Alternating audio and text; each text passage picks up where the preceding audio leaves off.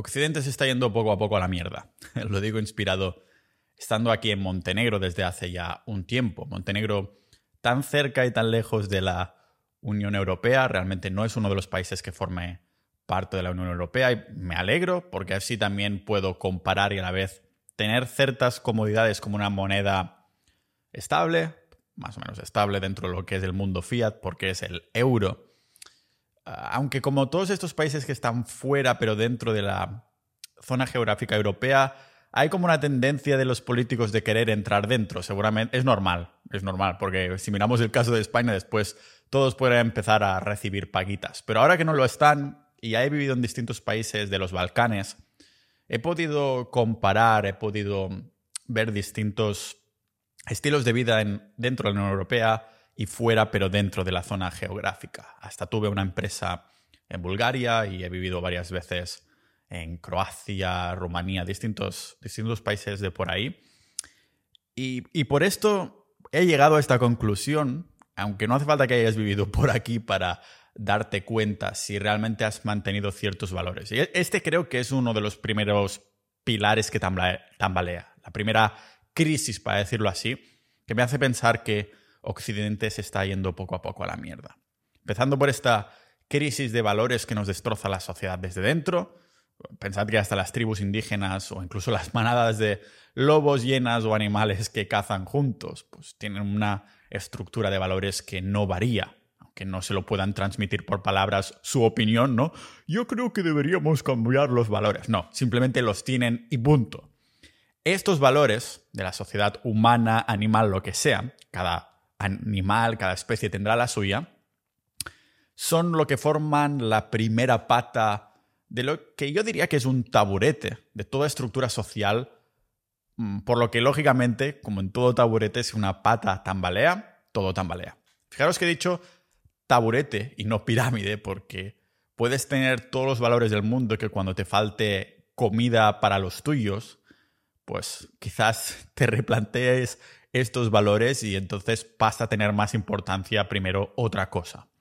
Todo el mundo tiene unos valores cuando tiene la barriga llena, pero cuando nos faltan los básicos es otra historia. Por esto la segunda pata creo que es esta economía que también nos estamos cargando. Y sabéis lo que es irónico, que se ha puesto de moda culpar al sistema económico, al capitalismo, que nos ha llevado a poder tener una vida tan cómoda que nos da tiempo de sobras para pensar cómo sería el mundo perfecto y en imponer nuestros valores sobre el resto. El capitalismo, el propio sistema por el que tus abuelos lucharon para que pudieras tener de todo y, estar aquí escuchando a un maravilloso calvo multipotencial ninja de la vida. Este sistema, ahora que tienes los básicos cubiertos, casualmente es ahora que te parece mal con tus excedentes del trabajo puedes, o, bueno, excedentes del trabajo de otros también, que ahora puedes comprarte un maravilloso caballo blanco y armadura de caballero para opinar desde la altura de tu montura de cómo debería funcionar el mundo. Ah, quién se merece qué y quién se no, no se lo merece y quién debería repartir y quién no. Eso sí, que no salga de tu bolsillo, que salga de los que han acumulado más. Y lo vas a decidir tú, además. Vas a ser tú quien va a decidir quién tiene que repartirlo. Que, eh, tú mismo, ¿no? Que no has tenido que luchar por nada que fuera trascendente en tu vida, al contrario que tus abuelos. Pero la culpa es de los demás porque permitimos que únicos copitos de nieve como somos nosotros dicten cómo tiene que ir el mundo desde sus caballos blancos. Mientras que, bueno, que en civilizaciones pequeñas cada uno digas lo que digas, opinas lo que digas o hagas lo que hagas, cada uno debe hacerse responsable de lo que hace o de lo que dice. Nosotros hemos creado una sociedad que es una civilización que es tan grande que se puede esconder detrás de pantallas o de subgrupos, que, subgrupos que no dejan de ser enormes igualmente, sin que, y que de alguna forma te protegen estas opiniones o ataques incluso sin tener que acatar a ningún tipo de responsabilidad. Por esto, por lo que voy a comentar en el episodio hoy, me considero capitalista, liberal clásico, creo que esto dedicaría un episodio entero incluso.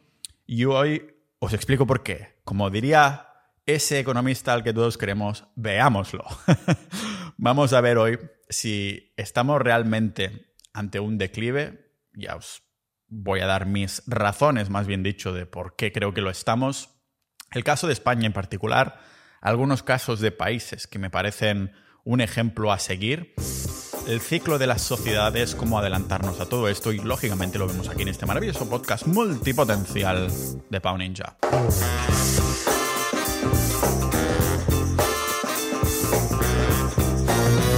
Bienvenidos, bienvenidas a Montenegro Ninjas de la Vida. Lógicamente tengo que agradecérselo a todos los miembros de Sociedad.ninja que hacen posible que haga este podcast. Ya estamos llegando a los mil miembros y hemos decidido que unos pocos cientos más y vamos a cerrar la comunidad para que solo se pueda entrar vía invitación, si te invita alguien de dentro, o con una lista de espera eh, que se abrirá una vez al año en el caso de las bajas que pueda haber. Sea como sea, tengo que agradecer a todos los miembros. Tenemos ahí episodios privados, boletines y una comunidad multipotencial, aprendices de todo, maestros también de todo, poco a poco. Entre todos vamos volviéndonos polímatas a lo Leonardo da Vinci. Y lógicamente el tema que voy a hablar hoy, también tenemos canales ahí dentro de esto, no solo canales de salud, de Bitcoin y cosas así, sino también hay fiscalidad, hay conspiraciones, hay actualidad. Las conspiraciones, por cierto, todas terminan siendo reales al cabo de un tiempo, se terminan volviendo verdad. Así que Sociedad Ninja es una manera de adelantarte a los cambios que vienen, que es precisamente el tema del episodio de hoy. Cuando he hablado a la introducción sobre el capitalismo, lo que no hemos tenido que luchar nosotros en comparación con nuestros abuelos, lo digo desde un punto de vista en el que el estado natural del ser humano es siempre la búsqueda del bienestar personal, como cualquier animal, porque también lo somos, aunque algunas personas creen que el hecho de poder pensar nos hace más valiosos. Eso significaría que las personas que son menos inteligentes tienen menos valor que las otras. Pero solo es una cualidad más en el rango, creo yo, de la naturaleza en general. El hecho de poder pensar o ser más inteligente. No dejamos de ser animales, tenemos nuestras estructuras sociales y que además tenemos la habilidad, esta habilidad de pensar es la que nos hace editar las estructuras sociales para poder vivir, mejor y este bienestar personal poderlo hackear para que no nos falte de nada. Y al contrario de lo que algunos piensan, esto no significa que deseches el bienestar del grupo. Quieres mantener al resto de la tribu contenta porque en el fondo esto te beneficiará a ti personalmente también. Si beneficias al grupo, te beneficia a ti personalmente porque los humanos somos seres recíprocos. Recíprocos. He puesto una R aquí, me parece que no, ah, no correspondía, pero entiendes perfectamente lo que estoy diciendo a pesar de mi dislexia momentánea influenciada por mi catalán, el inglés y los idiomas. Recíprocos. Recíprocos. Oh, mierda. No voy a intentar volver a decir la palabra, aunque creo que va, la vamos a mencionar igualmente. Pero se entiende perfectamente lo que estoy diciendo, ¿no? Si sabes que si beneficias al grupo, el grupo va a estar agradecido, porque esta, este devolverte el favor es muy real en la sociedad humana. Me tomé con un experimento psicológico antiguo muy interesante de... No voy a volver a decirlo. Reciprocidad humana, ¿vale? Que me hizo gracia porque estaba enfocado en la ganancia del dinero. En un restaurante estadounidense, pues básicamente lo que hicieron en el estudio es mirar cómo afectaba la, la propina y lo que se dejaba en el restaurante a la hora de pagar la cuenta que dejaban los clientes. Es decir, cuando te llevaban la cuenta ponían cierta cantidad de caramelos, trampeaban con los caramelos que dejaban con la cuenta y se dieron cuenta que si entregaban dos caramelos con la cuenta, las propinas subían una media de un 3%. Si entregaban dos caramelos por persona, se pagó un 14% más de propina, pero la cantidad de caramelos que más propina dio al restaurante fue cuando el personal entregaba la cuenta con un caramelo por persona y cuando se estaba yendo, cuando el camarero o la camarera se estaba yendo, decía, ah, daba media vuelta, volvía, se sacaba del bolsillo unos cuantos caramelos más y decía, ¿sabéis qué? Aquí tenéis un caramelo extra por persona porque habéis sido unos fantásticos clientes. Y se dieron cuenta que ahí las propinas incrementaron en un 23% de media, cuando la reciprocidad, ahora lo he dicho bien me parece, era más que evidente. Cuando lo hacías evidente, por esto soy una de estas personas que creo que el altruismo auténtico al 100% no existe. Es decir, cuando das dinero a caridad, aunque no se lo digas a nadie, es para sentirte bien contigo mismo, como mínimo. Si te sintiera mal, no lo harías, aunque no lo fueras diciendo por ahí. Pero como humanos que somos, el hecho de estar haciendo favores y dar favores es y que estos favores sean visibles es lo que hace que después el grupo también te beneficie a ti. Anteponer el bienestar personal beneficiará al grupo y por ende beneficiará al grupo, te beneficiará a ti personalmente. Si partimos de la base que todo ciudadano buscará siempre el bien individual y por lo tanto terminará haciendo crecer la comunidad, el grupo, en cuanto a bienestar, no me refiero a volumen, pues esta persona tendrá que ganar dinero y solo hay dos maneras de hacerlo, ¿vale? Lo primero es siendo un parásito. Conocemos unos cuantos, pero es siendo un parásito que ya seas un político, un multimillonario rico, un ladrón que roba y estafa a baja escala, alguien que no produce ningún valor para la comunidad. Esta es una de las maneras en las que algunas personas que conocemos, nos vienen a la mente, generan para sí mismas ese dinero. Y lógicamente, como podéis ver, no beneficia al grupo, al contrario, le mete la zancadilla. En una tribu pequeña ya sabríamos cómo terminaría esto, con la cabeza decapitada, pero somos mucha gente y se puede siempre trampear hasta cierto punto, hasta que te descubren, ¿vale? La otra manera es siendo un miembro productivo de la sociedad, desde médicos hasta los que trabajan en McDonald's, que sí, podemos debatir quién aporta más o menos valor, pero todos producen algo, ya sea un producto, un servicio, para ellos, para alguien, pero la sociedad termina beneficiada.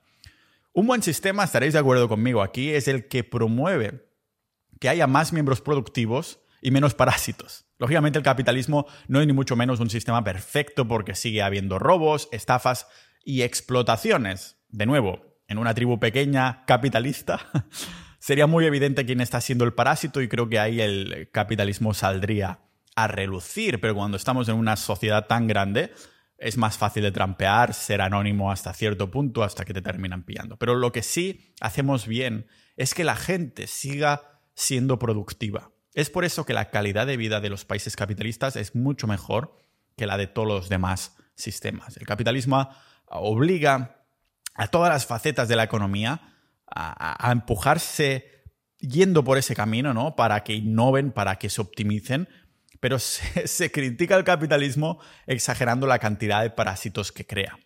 Prefiero personalmente un escándalo de vez en cuando de los políticos que están robando que no un sistema entero en el que promueve que todo ciudadano sea un parásito. Y lógicamente, aunque prefiera este escándalo espontáneo, no quiere decir que este escándalo no, no se vaya a llevar a juicio. Lógicamente hay que ir con ahí siendo duros con estos parásitos, ¿vale? Realmente un sistema en el que promueve pocos miembros productivos y muchos parásitos a largo plazo se traduce en un, en un coste mucho más grande que el robo de turno que hemos descubierto del político o banquero o yo qué sé, o programador o CEO, como veíamos en el caso de las criptos del FTX o lo que sea. Prefiero este escándalo de vez en cuando que no un sistema que está nutriendo a los parásitos. Los países socialistas acostumbran a hacer un peor trabajo tanto en prevenir a los parásitos como en crear miembros productivos. Terminan siendo países con más parásitos, muchísimos más, y a la vez menos productivos. Y a las pruebas me remito realmente. Mira los países más pobres, a ver cómo de capitalistas y liberales son. Sin contar la nueva moda esta del socialismo democrático que no es mejor en ningún aspecto porque tiene los mismos problemas que sus hermanos comunistas, más parásitos, menos producción. Que por cierto, estoy catalogando al comunismo y socialismo como lo, mismo porque en gran medida 99% lo son, aunque hay algunas diferencias sutiles, ¿vale? Tanto el socialismo como el comunismo promueven una, eso, una partición artificial de los bienes y servicios que se producen no de quien está aportando más valor a la sociedad como el capitalismo. Si tú eres un empresario con un montón de ingenio y creas X valor que se ofrece a la comunidad, a los clientes, pues lógicamente se te recompensa con más dinero, pero el socialismo comunismo hace una partición artificial juzgando qué te mereces y qué no. O sea, tienen también como un valor moral por encima tuyo, ¿vale? El comunismo, las propiedades y los recursos están controlados por el Estado en vez de los ciudadanos y en el socialismo el Estado asigna por igual la parte de recursos que todos los ciudadanos compartirían, ¿vale? Pero en ambos casos no deja de ser ah, parte de la misma lacra, la división artificial de los esfuerzos del trabajo. Nada crea más desigualdad. Ah, estaréis también de acuerdo conmigo que alguien que haya producido, si vamos a ponerlo en un número, alguien que haya producido 10 y le saquen 5 para darle uno a otras 5 personas distintas, que no han producido nada. O si lo han hecho, no tiene el mismo valor que el que ha producido 10, por esto ha producido 10 y no 5 o 1. La primera persona este que ha producido 10 dice, pensará, joder, no, no quiero ser yo el tonto de turno que trabaja más que el resto, si igualmente terminará en manos de otros pues mejor hago como los demás y me apalanco ahí a disfrutar todo lo que el Estado me está brindando de los que sí están produciendo que me terminará llegando a mí igualmente. Pero claro, pasa el tiempo y ahora no hay nadie que aporte excedentes para repartir, porque todos son pérdidas, todos son pérdidas. En una sociedad que es, bueno, socialista, comunista, el curso de acción más racional que todos nosotros los que escuchamos este podcast haríamos porque no queremos ser el tonto de turno, la acción más racional para alguien que está preocupado únicamente por su bienestar personal y la de nuestros seres queridos, que es todas las personas, todos los humanos, todo animal, es básicamente trabajar lo menos posible mientras consume tantos recursos sociales como sea posible. En cambio, en una sociedad que es capitalista, el curso de acción más racional para alguien preocupado también únicamente para su bienestar personal es trabajar y producir bienes y servicios que otros valoren y que por lo tanto podrá acumular más. De este modo podrá prevenir el futuro de que le falte este bien o servicio. A decir, he producido excedentes cuando he podido, así que ahora tengo estos, estos ahorros para mí, para un futuro mejor. ¿Y España? ¿La catalogamos realmente como capitalista o como comunista? De entrada uno pensará, Mm, si España tiene empresarios mega ricos como Amancio Ortega, pues es capitalista seguro. Pero miremos a los datos y las encuestas, porque bajo mi punto de vista, sí, España es un país capitalista, pero se está volviendo comunista socialista. El autor y empresario alemán Rainer Zittelmann visitó varios países europeos ah, para ver la, la opinión de la gente, porque estaba escribiendo un libro sobre esto, sobre este sobre lo que pensaba la gente sobre el sistema capitalista, ese sistema económico, y pudo ver cómo España es el país de Europa que menos respaldo tiene de sus ciudadanos hacia el capitalismo. ¿Cuáles fueron los ciudadanos que tienen más apoyo al capitalismo de Europa? Pues el primero, el top uno fue Polonia. Caray, qué casualidad. Polonia, un antiguo territorio de la antigua Unión Soviética resulta ser el que apoya más el capitalismo. Y caray también, qué casualidad. Polonia, un país a caballo con el bipartidismo, que está gobernando el ultraconservador, el partido ultraconservador, el conservador liberal. Los dos ya veis por dónde van las facetas políticas ahí en Polonia, ¿no? Y caray, qué casualidad, un país en el que solo un 8% de la población se considera de izquierdas. Pero ojo, Ojo, que se ve que más encuestas que se hicieron ahí en Polonia, que entre los jóvenes, parece que esta izquierda empieza a volver, a volver a tener tracción, porque más del 30% de estos jóvenes se identifican con estos partidos socialistas que aún son minoritarios, pero que van cogiendo carrerilla. ¿Y sabéis por qué? Exacto, porque estos jóvenes no han vivido nunca el comunismo, al contrario que sus abuelos. España va unos cuantos pasos por delante, desgraciadamente, con esto. Quizás la seguimos catalogando de capitalista, como está siendo, de alguna manera la estamos viendo manchada por el socialismo. Cuando todo empieza a ir mal, se culpa ahí el capitalismo, cuando este ha sido precisamente el sistema económico que te ha llevado a tener excedentes y que puedas pensar en sociedades utópicas a tener sobrantes después de tus necesidades básicas, ahora te quedas en tu casa absorbiéndote tu monster o lo que sea, mirando Netflix y diciendo, esta serie está muy bien, me ha hecho pensar que la sociedad tendría que ser así. Y vale, quizás España y otros países de la Unión Europea no está, vale, al nivel de Venezuela o Cuba, pero ahí vamos poco a poco. No quiere decir que llegamos justo donde están estos países, pero estamos yendo en esa dirección. Cada vez queremos más pagas, más bajas indefinidas de funcionarios, más consumo de servicios sociales y al lado de la balanza tenemos los que realmente forman parte de la sociedad capitalista, que son los autónomos y empresarios que están produciendo valor de verdad, que cada vez son más estrujados. Al fin y al cabo los estamos estrujando más porque lógicamente si ofreces más paguitas de algún sitio ah, tienes que sacar el dinero, ¿no? Y no sé si os acordáis de lo que comentaba hace un momento, de que uno produce 10 y se los sacan para repartírselo a los demás. A esto van, a estrujar autónomos y empresarios. Es una cuestión de tiempo que los que producen o cerrarán sus negocios para ir a la misma corriente que el Estado les está diciendo que tienen que ir, que es coger mierdita del Estado, coger paguitas del Estado. Es eh, cuestión de tiempo o esto, o que si tienen libertad de localización, pues se terminen yendo del país, que es lo que he hecho yo desde hace unos años.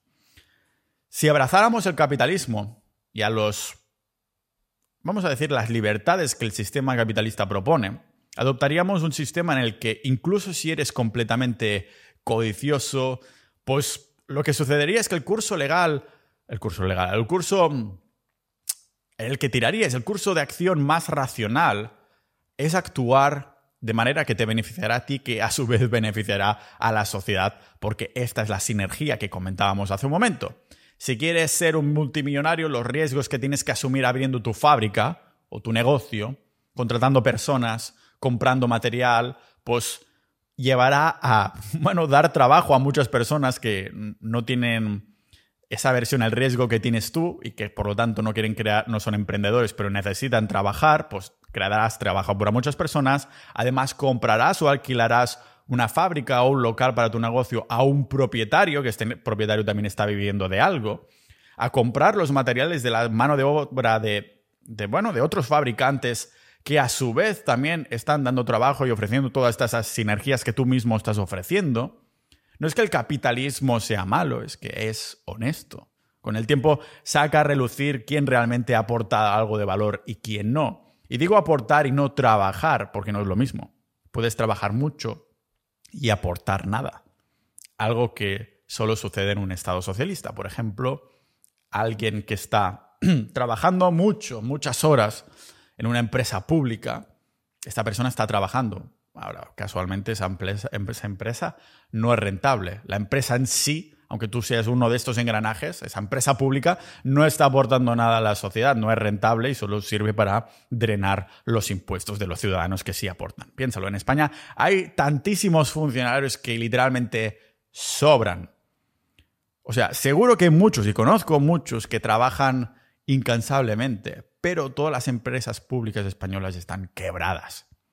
Claro, cuando no te tienes que preocupar de sacar beneficios porque le inyectas dinero de los empresarios y autónomos que sí contribuyen, pues te puedes permitir el lujo de no ser rentable. Hostia, así también me monto yo una empresa, joder. Esto con el capitalismo o el liberalismo es imposible. Solo los que producen valor triunfan o sobreviven. Y a más valor, más recompensa. Muchas veces viene esta recompensa de asumir un riesgo. Una empresa pública nunca asume ningún riesgo porque tiene dinero infinito, ya sea de los impuestos o de imprimir dinero. Normal que los españoles se, acomoden de alguna manera, nos estamos acomodando todos. Porque echa la ley, echa la trampa. No los culpo porque nadie diría que no. Nadie diría que no a servicios gratuitos. Gratuitos entre comitas, de nuevo, de estrujar a los demás.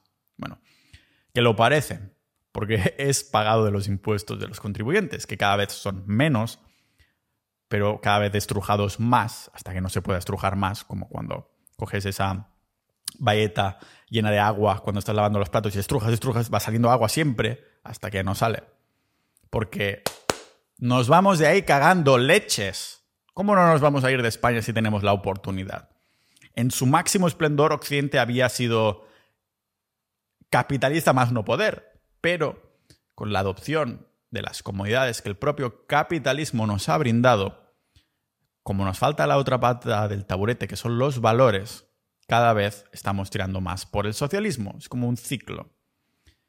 Y personalmente dices, hostia, Pau, ¿qué podemos hacer? Yo no creo en votar para arreglar España u otros países porque esto es una cosa intrínseca en las personas. Más bien dicho, no las personas de la cultura española, muchas otras, pero estoy hablando actualmente más de España.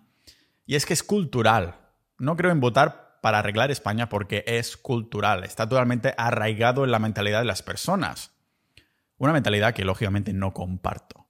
Por esto creo en más en votar con los pies en vez de con las manos. Si vas a tratar a los estados como si fueran empresas y todo el mundo tuviera en un mundo utópico libertad de localización como tengo yo, pues básicamente iríamos en los países con mejores servicios a menos precio y donde se viva mejor. Todo el mundo iría a estos países, crecerían en demanda, en economía, en calidad de vida, y los países que lo están haciendo mal tendrían que verse obligados, como buenas empresas hipotéticas públicas, a modificar el sistema para que, por ejemplo, yo me voy de España a Estonia. Todo el mundo hace lo mismo. entonces España habría un cambio brutal de mentalidad o de políticas o algo así, porque ya estaría quebrado, entraría alguien totalmente nuevo con una mentalidad de fuera, alguien que como propósito tuviera, yo que sé, me encanta España y voy a hacer lo que sea para, para mejorarla, pero solo sucedería cuando hubiera una crisis tan grande como que en un mundo utópico que todo el mundo se puede ir de, con la libertad de localización, sería ahí.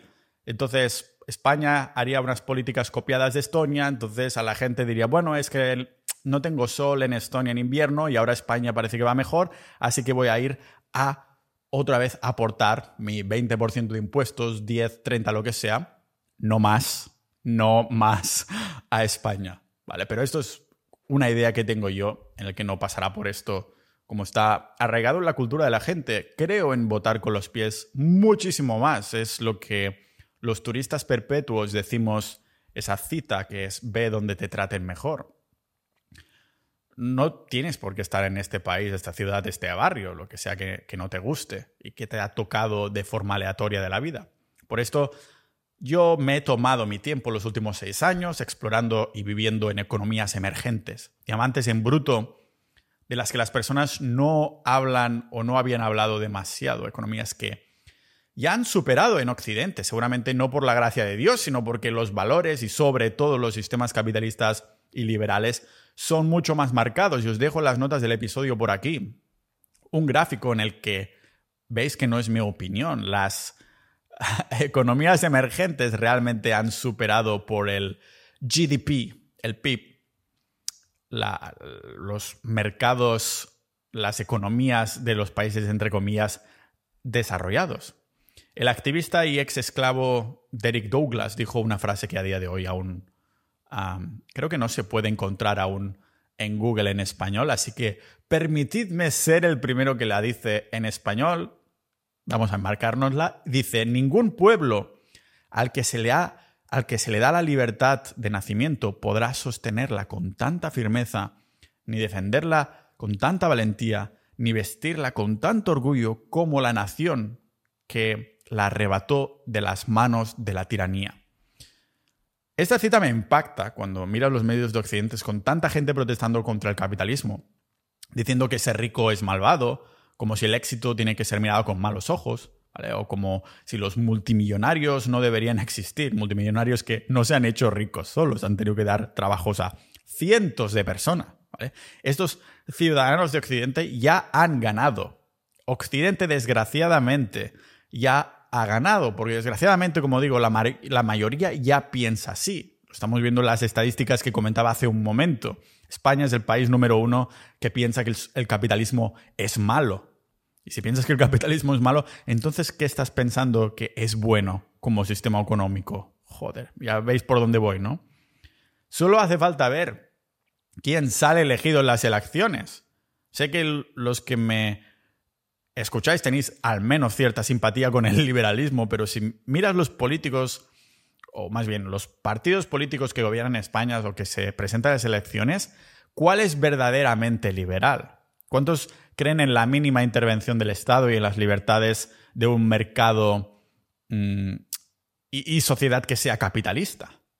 Por eso digo que ya han ganado, desgraciadamente, porque con las leyes fiscales, los impuestos, vemos muy claramente cuáles son las ideas que se imponen.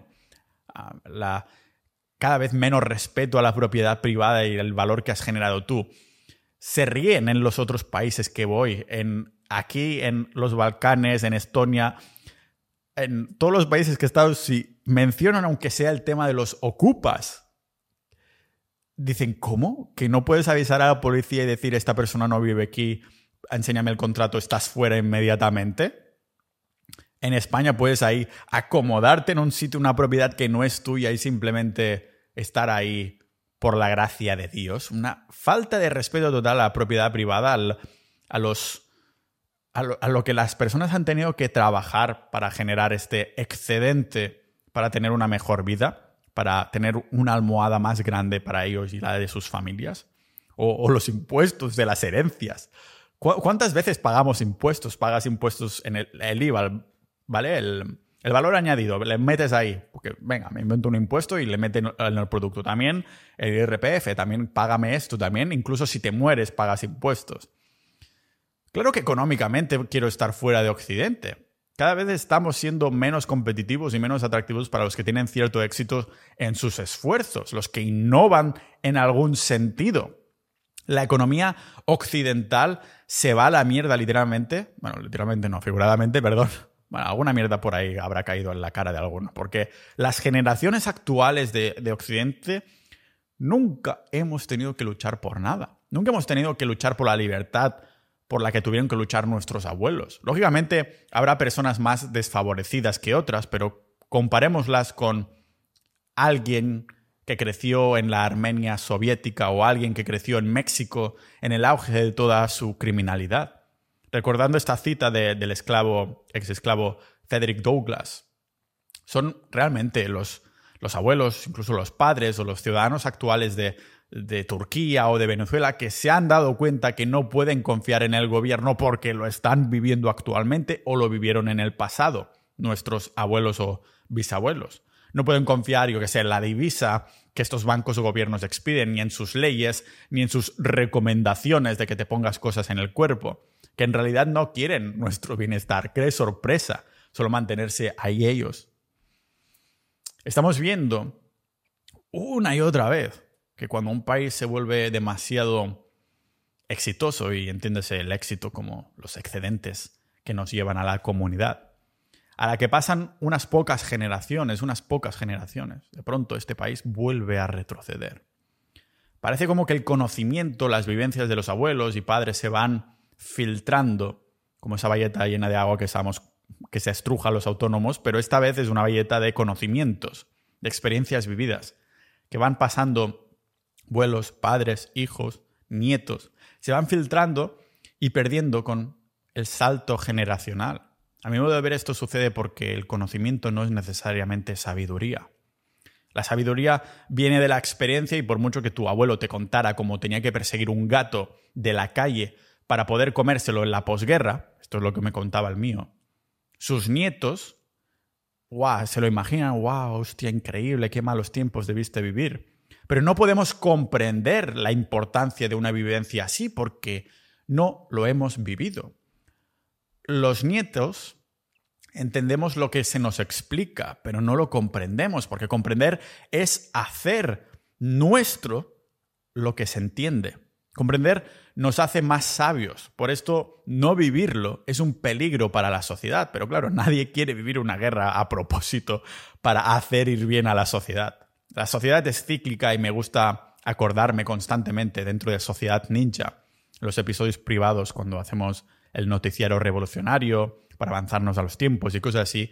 Nos gusta acordarnos de esta cita constantemente y que también he mencionado aquí en el podcast en abierto alguna vez. Los tiempos difíciles crean hombres fuertes, los hombres fuertes crean buenos tiempos, los buenos tiempos crean hombres débiles y los hombres débiles crean tiempos difíciles. como persona que tiene mm, libertad de localización y también como alguien que se siente libre de patriotismos o ataduras emocionales con un país. Lógicamente que tengo ataduras emocionales con mi pequeño pueblecito, mi familia, mis amigos de ahí, pero estoy hablando del patriotismo de la bandera, del país, en el que nací por la aleatoriedad de la vida, de forma random totalmente normal, que me prefiera ir a países que están en la parte de este ciclo social que, que hacen una tendencia hacia la buena vida y no al revés, como estamos viendo en España y la mayoría de países de Occidente. Estamos viendo como unos tiempos muy cómodos, unos buenos tiempos crean hombres débiles. Yo quiero ir a los países donde, donde los hombres fuertes estén creando buenos tiempos. Tiene sentido, ¿no? ¿Para qué me voy a quedar en los países que llamamos desarrollados si sus políticas le están llevando al desdesarrollo social y económico? Con los ciudadanos odiando el capitalismo a pesar de tener el mayor número de beneficios de toda la historia humana, con ciudadanos que no pueden ver que la cantidad de pobreza extrema ha disminuido en casi un 50% en el último par de décadas. ¿Cómo no van a subir los impuestos a los que les va bien? Si estas generaciones occidentales que no han tenido que luchar nunca por nada ah, para ellos mismos, lo único que han vivido es que el Estado les dé todos los servicios ya masticados. Para ellos esto es progreso totalmente en sus mentes, esto es, progresar. Está claro que viajar y vivir en estos países, no solo visitar en modo turista, sino vivir ahí, me ha hecho ver y apreciar los países emergentes donde todo cada vez va mejor, hasta que deje de ir así, porque la gente se da cuenta de que ah, quien sí y quien no les está untando el pan, sabe de dónde viene el pan untado en comparación con los ciudadanos de Occidente que nunca nos hemos tenido que preocupar de preocupar de cómo hemos llegado hasta aquí. Ya has vivido cómodo, ya has nacido cómodo. Y creo que esto también sucederá con mi país, que ya sabéis que es mi país favorito. Aunque cada vez estoy añadiendo más a la lista, que es Estonia. Y todos los países que están llegando a tener cierto éxito. Estonia tomó una vía muy capitalista, muy liberal. Liberal y capitalismo también lo relaciono, están muy, muy, muy estrechamente relacionados. Ya creo que haré un episodio más adelante sobre esto, pero tomó una vía muy liberal, es el partido que está dominando Estonia. Más liberal que Lituania y Letonia, con una misma historia. Son países hermanos con la misma historia casi exacta. Me acuerdo, por ejemplo, en Estonia, cuando se separaron, no sé si era 1991, tenían unos impuestos un 26% plano, lo fueron bajando 25, 24, 23, ahora está 20, hace unos años, que es lo que se paga hoy, desprendiéndose también de, de funcionarios. Una vez hice una entrevista con, con Uri y, me llevé un montón de hate diciendo, sí, Estonia tiene menos funcionarios que España, bla, bla, bla. Y oh, ¿qué dices? Estonia tiene más, mira esas estadísticas. Pero claro, a lo mejor la culpa fue mía, porque lo que tendría que haber dicho es funcionarios aportando valor. Perdón. si comparas las empresas públicas, bueno, da igual, estoy yendo ahí a una tangente que no necesariamente quiero ir, pero a esto me refiero. A pesar de estos tres países que tienen la misma historia, las políticas que han tomado han sido abismales y se nota la diferencia. Yo que he estado viviendo tanto en Letonia como Estonia, solo el cruzar la frontera ya puedes ver que estás cambiando de país y están a unos pocos kilómetros. Las capitales están a cuatro horas y medias de autobús, un autobús que he tomado muchas veces. Y, puedes ver en el momento en que cruzas la frontera de Estonia a Letonia, puedes ver ahí los coches más antiguos en Letonia, los edificios menos cuidados. Dices, o sea, se nota que la vida en Estonia es mucho mejor y tienen la misma cantidad de vida como país. ¿Cómo puede ser? Esas políticas liberales, capitalismos y dos dedos de frente, sentido común en gestionar. Pero pasa el tiempo las generaciones que vivieron la antigua Unión Soviética cada vez están criando malvas, es decir, van falleciendo. Y llegará un momento en el que quedarán los hijos de los hijos, nietos y bisnietos, que solo han conocido comodidad, que nunca han vivido el comunismo. Y esto lo empiezo a ver en cosas como... Vemos estas cosas de valores como el racismo, el transgénero, el eh, feminismo, que cada vez parece ocupar más espacio en la mente de la gente. Eso significa que cada vez estamos más cómodos. Y en Estonia se empieza a ver más, y esto da bastante miedo. Porque ninguna de estas generaciones habrán vivido lo que sus abuelos. Seguro que se les. Los abuelos lo contaron, pero de nuevo, sin sabiduría, sin práctica, sin experiencia, no lo internalizas. Estonie, Estonie. ya lo estoy internalizando subconscientemente. En vez de Estonie, Estonia, estoy diciendo Estonia para hacer el lenguaje inclusivo. Pero lo vemos, ¿no? Estonia se une a la Unión Europea, una unión cada vez más eh, totalitaria en busca de, bueno, de poder central. Como todo organismo que empieza a amasar poder, va queriendo cada vez más. Estoy convencido que Estonia, que habrá llegado ya a su pico, aún le queda un poquito de, buena vida, que ha superado el, sueldo medio ha superado el de España desde hace un tiempo, pues, y, y nada, en 20 años, 30 años de país, habrá un momento en que empezará a retroceder. Pero si la sociedad es cíclica, y la economía también, lógicamente, está altamente relacionado, al menos esperas que políticas y, comunidades o países, estados pequeños, con dos dedos de frente, como es Estonia, que al menos hagan que este retroceso sea más leve y totalmente temporal. Al contrario que el declive que estoy viendo en España, que lo veo muy permanente y muy a velocidad luz. No hace falta decir que tengo muchas esperanzas en Estonia, muchas más esperanzas que en Estonia que en España si lo comparamos o cualquier país de la Unión Europea. El retroceso, entre comillas, ya hace una o dos décadas que lo vemos en España. Y, y también otro montón de países de Occidente que estamos viendo lo mismo. Las vivencias de las dictaduras, las guerras y la opresión va quedando olvidada en el tiempo. Cuando los ciudadanos experimentan las opciones de elegir, las el, hecho de tener opciones, lo que es la libertad, la libertad son opciones, pues crecen increíblemente fuertes hasta que llegan esa meseta y empiezan a bajar, creando dramas donde no los hay, porque el cerebro, como siempre digo, sigue siendo el cerebro de nuestros ancestros, en el sentido de que nuestra potencia estamos cableados para solucionar problemas constantemente. Y cuando estamos muy cómodos, no hay problemas reales que solucionar, los creas de donde no los hay. Por esto animo a no casarse con un país, a tener más de una base, quizás, y seguir esta teoría de las banderas, ir a donde te traten mejor constantemente, pero con, con áreas independientes.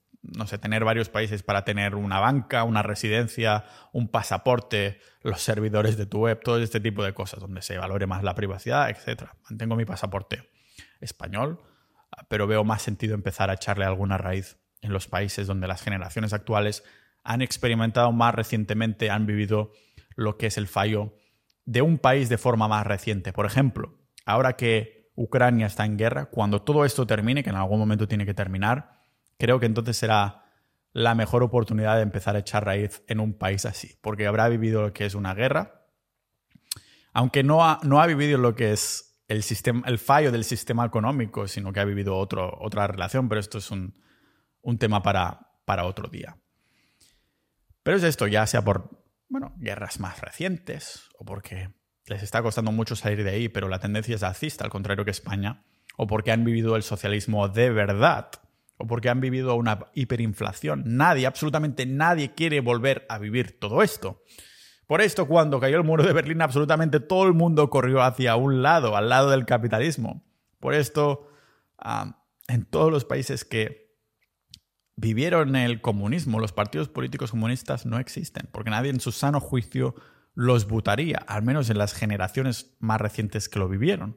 Estonia, Letonia, Lituania, Ucrania, Polonia, Bulgaria, Croacia. No hay partidos comunistas, solo los países que no han vivido el comunismo o socialismo en todo su esplendor fantasea en un mundo utópico en el que estos sistemas funcionan. Tenéis ejemplos de, países al lado de casa, pero tienes ahí el ego tan grande que dices que si tú lo hubieras administrado mejor, entonces el socialismo seguro que hubiera funcionado, ¿no? Mirad, todo esto ah, está, la sociedad en sí, estos ciclos económicos, estamos en un estado de cambio constante. Por esto veo clarísimo que el mundo occidental moderno está en decadencia. Su poder está en decadencia. Su ejército está en decadencia. Su influencia hacia el mundo está en decadencia. Si hago hincapié constante a intentar desvelar los enigmas de nuestra historia, es porque los países que les irá bien son los que pueden tirar hacia adelante, pero recordando el pasado. Sin pasado no hay referencias y sin referencias no. A ver, realmente solo puedes. Sin estas referencias solo puedes caerte en la misma piedra una y otra vez. Alguien que no tiene ni idea de dónde viene su riqueza es el equivalente a alguien ganando la lotería. Volverá a estar arruinado en unos pocos años porque, porque nunca ha aprendido a manejar el dinero, le ha caído del cielo. Lo mismo con el poder, lo mismo con el sistema económico. La intención de Occidente de volverse a arruinar es muy real, porque es una sociedad que vive en un mundo de fantasía, una fantasía que se ha intentado más de 40 veces en el pasado y que nunca ha funcionado. Lo que sí ha funcionado es que te unas a los miembros de sociedad.ninja. Esto sí es una sociedad que se adelanta a los cambios. Cuando seamos suficientes miembros vamos a comprar un pedazo de tierra con derecho a Estado y ahí montaremos un sistema capitalista honesto. Con la mínima intervención del Estado, eso parece de coña, pero no lo es tanto, ¿vale?